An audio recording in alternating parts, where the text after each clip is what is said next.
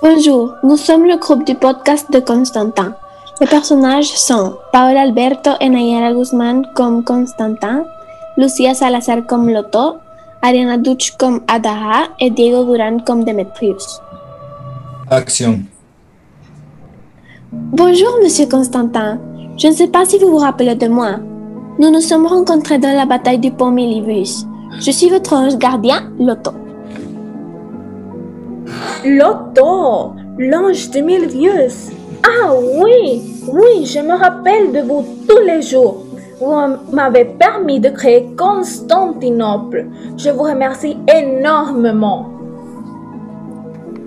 Avant tout, on doit vous informer que votre statut a changé de vivant à mort. Vous êtes décédé malgré une maladie. Quoi Mort Comment puis-je être mort? Une personne si importante ne devrait pas mourir. C'est totalement inacceptable. J'ordonne de revenir au monde mortel immédiatement.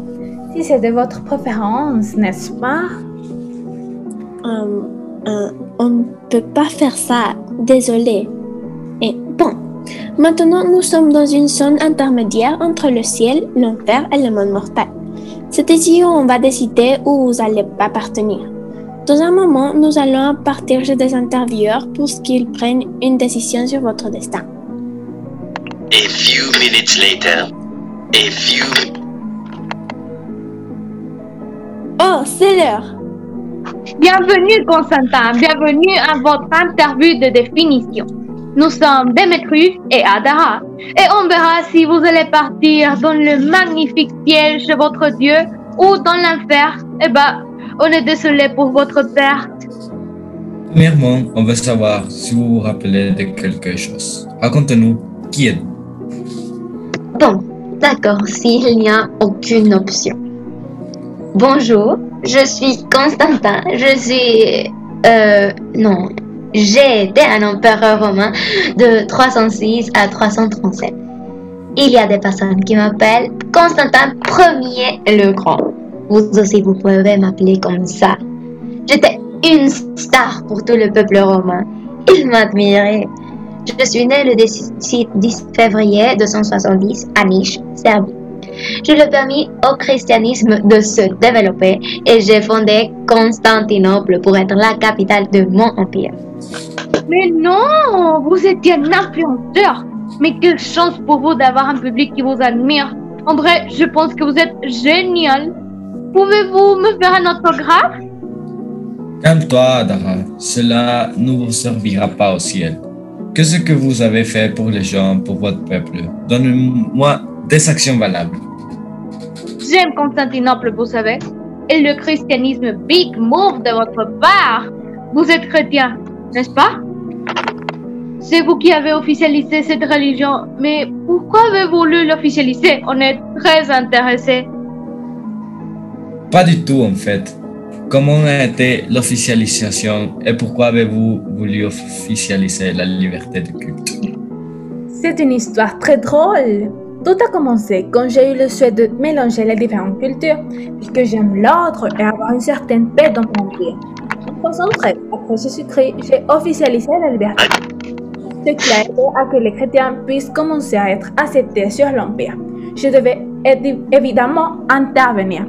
Et après, je me suis rendu compte qu'il y avait un grand désordre entre la grande diversité de communautés chrétiennes.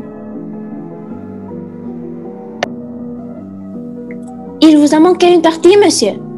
Bon, empereur, comme vous l'avez dit, il y avait une grande diversité. C'est pour ça que vous avez décidé de convoquer aux évêques pour qu'ils officialisent la religion chrétienne, pour mettre en place des lois et pour donner plus de cohérence à cette religion. À la fin, il y a eu 220 évêques qui ont officialisé, le dogme au concile de Nicée en 325 après Jésus-Christ. Alors, grand seigneur, votre place dans la religion chrétienne était très importante. Moi-même, je suis super fan de chrétien grâce à vous. Mais j'ai une petite, une très petite question. Pardonnez mon ignorance, mais c'est quoi le dogme?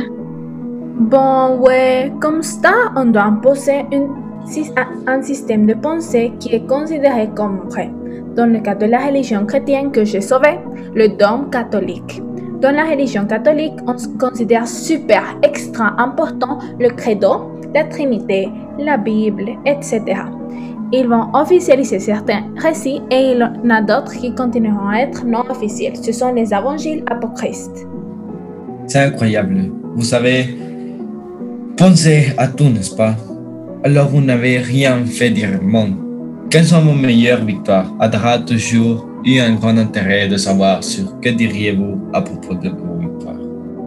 Merci d'avoir évoqué cette partie importante, essentielle, merveilleuse, magnifique de ma vie. Je me sens flattée. J'en ai eu, en effet, deux batailles que je considère comme super importantes. Bon, euh, après mes connaissances, dans un premier lieu, la bataille définitive on a eu dans l'année 324, c'est vrai, n'est-ce pas? Où vous vous êtes battu avec votre dernier ennemi politique en Orient, l'empereur Licinius, n'est-ce pas? Oui, et j'ai décidé de m'emparer du pouvoir, puisque cet homme était un incompétent, il ne savait rien faire, il faisait n'importe quoi. Bon, mais il était un bon homme après tout. Le mieux, c'était de suivre mes ordres et celle du peuple catholique, n'est-ce pas? Après cette bataille, le peuple romain m'a déclaré le seul empereur de l'Empire. Parce que j'étais un homme correct, euh, il voulait que je leur quitte vers Dieu. C'est pour ça que je la considère comme une des mes meilleures batailles. Ensuite, pour moi, hum, celle du pont Milius. S'il vous plaît, racontez-nous ce qui s'est passé dans la bataille du pont Milius. C'était un grand bond dans les nouvelles du ciel. On était admirés certains et d'autres petrifiés. S'il vous plaît, je veux savoir comment c'était d'être en première ligne de la bataille. Pour ma fille, c'est une histoire vraiment intéressante. À partir de Rome, pour être plus précis, sous le pont Milius, tout le nom de cette bataille. Le 28 octobre de 312, vous avez mené une bataille avec l'opposant Lina, selon vous.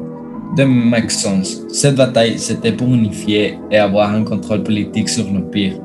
Bon sûr, l'Est de l'Empire, au moins, non? Ouais, et un détail intéressant, c'est que cette bataille m'a marqué. Un homme s'appelait Lothar m'est apparu et m'a dit que je devais porter le symbole de la croix pendant la bataille pour gagner. C'est grâce à ça que j'ai vaincu. Mais tout grâce à Dieu. C'est moi, l'ange. Non, mais je ne le crois pas. Vous avez aussi une bénédiction de la part de Dieu. En connaissant un ange, vous êtes un vraiment fils de Dieu. Chez votre empire, avez-vous aidé les personnes économiquement parlant? Parce qu'avec votre fortune, vous avez pu réaliser de nombreuses ré- réformes économiques pour favoriser votre peuple. Racontez-nous. Oui, bien sûr que j'ai aidé le peuple. Je suis une bonne personne. C'est pour ça que je dois aller au ciel. Bon, je vais vous raconter cette belle histoire. Pour rétablir la stabilité de l'Empire, j'ai décidé de faire une réforme du système monétaire. En 310, j'ai imposé notamment une nouvelle monnaie, le solidus. Et bien sûr qu'elle devait avoir mon image idéalisée avec appellation. Je suis le meilleur. Ah non, mais bien sûr que je suis un homme humble et modeste. Hmm, quoi d'autre? Continue, Loto. Le nom de la nouvelle monnaie, le solidus, qui vient de solide, est une affirmation claire de sa volonté de stabiliser les monnaies. Sa monnaie gagne un peu de poids économique après la victoire sur Maxence, en 312. Cette monnaie apporte une économie plus stable et des échanges et commerces plus faciles et accessibles. Oui, mais c'est incroyable. Vous avez arrivé à changer une économie pour la faire stable, plaire au peuple. Pour moi, il mérite d'aller au ciel. Chut. Oui, oui. Mais vous êtes un empereur qui influence beaucoup. Quelles transformations avez-vous fait au cours de votre vie sur l'Empire Premièrement, j'ai fait une réforme. euh, euh, C'était comment? Économique, monsieur. Ah oui, économique. Avec ma populaire monnaie, le solidus, qui est une des choses d'extrême importance dans ma vie parce qu'elle change drastiquement l'économie du peuple romain. J'étais un homme d'extrême import- importance pour l'économie. Regardez-moi, je suis combattant entre le ciel et l'enfer, la vie et la mort. Euh, monsieur, vous êtes déjà mort. Ah oui, j'avais oublié, c'est totalement décevant. Deuxièmement, j'ai ma plus reconnaissante transformation qui est la construction de la ville de Constantinople, dans laquelle tout le peuple a travaillé, moi inclus. Et finalement, j'ai imposé le christianisme comme langue officielle.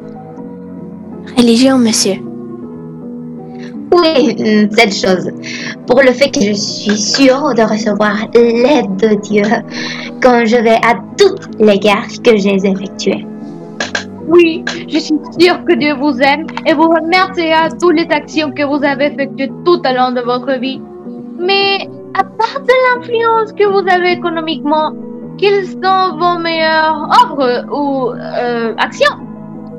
Euh, Vous pouvez les mentionner pour nous, les fans de Constantin Ier le Grand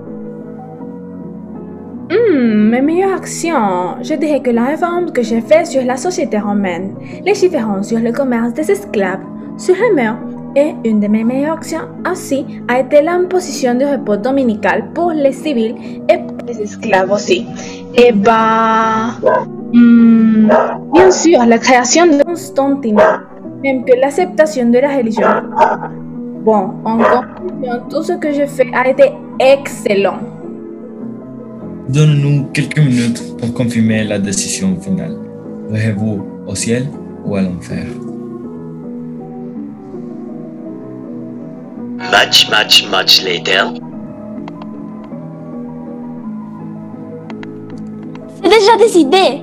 Vous irez à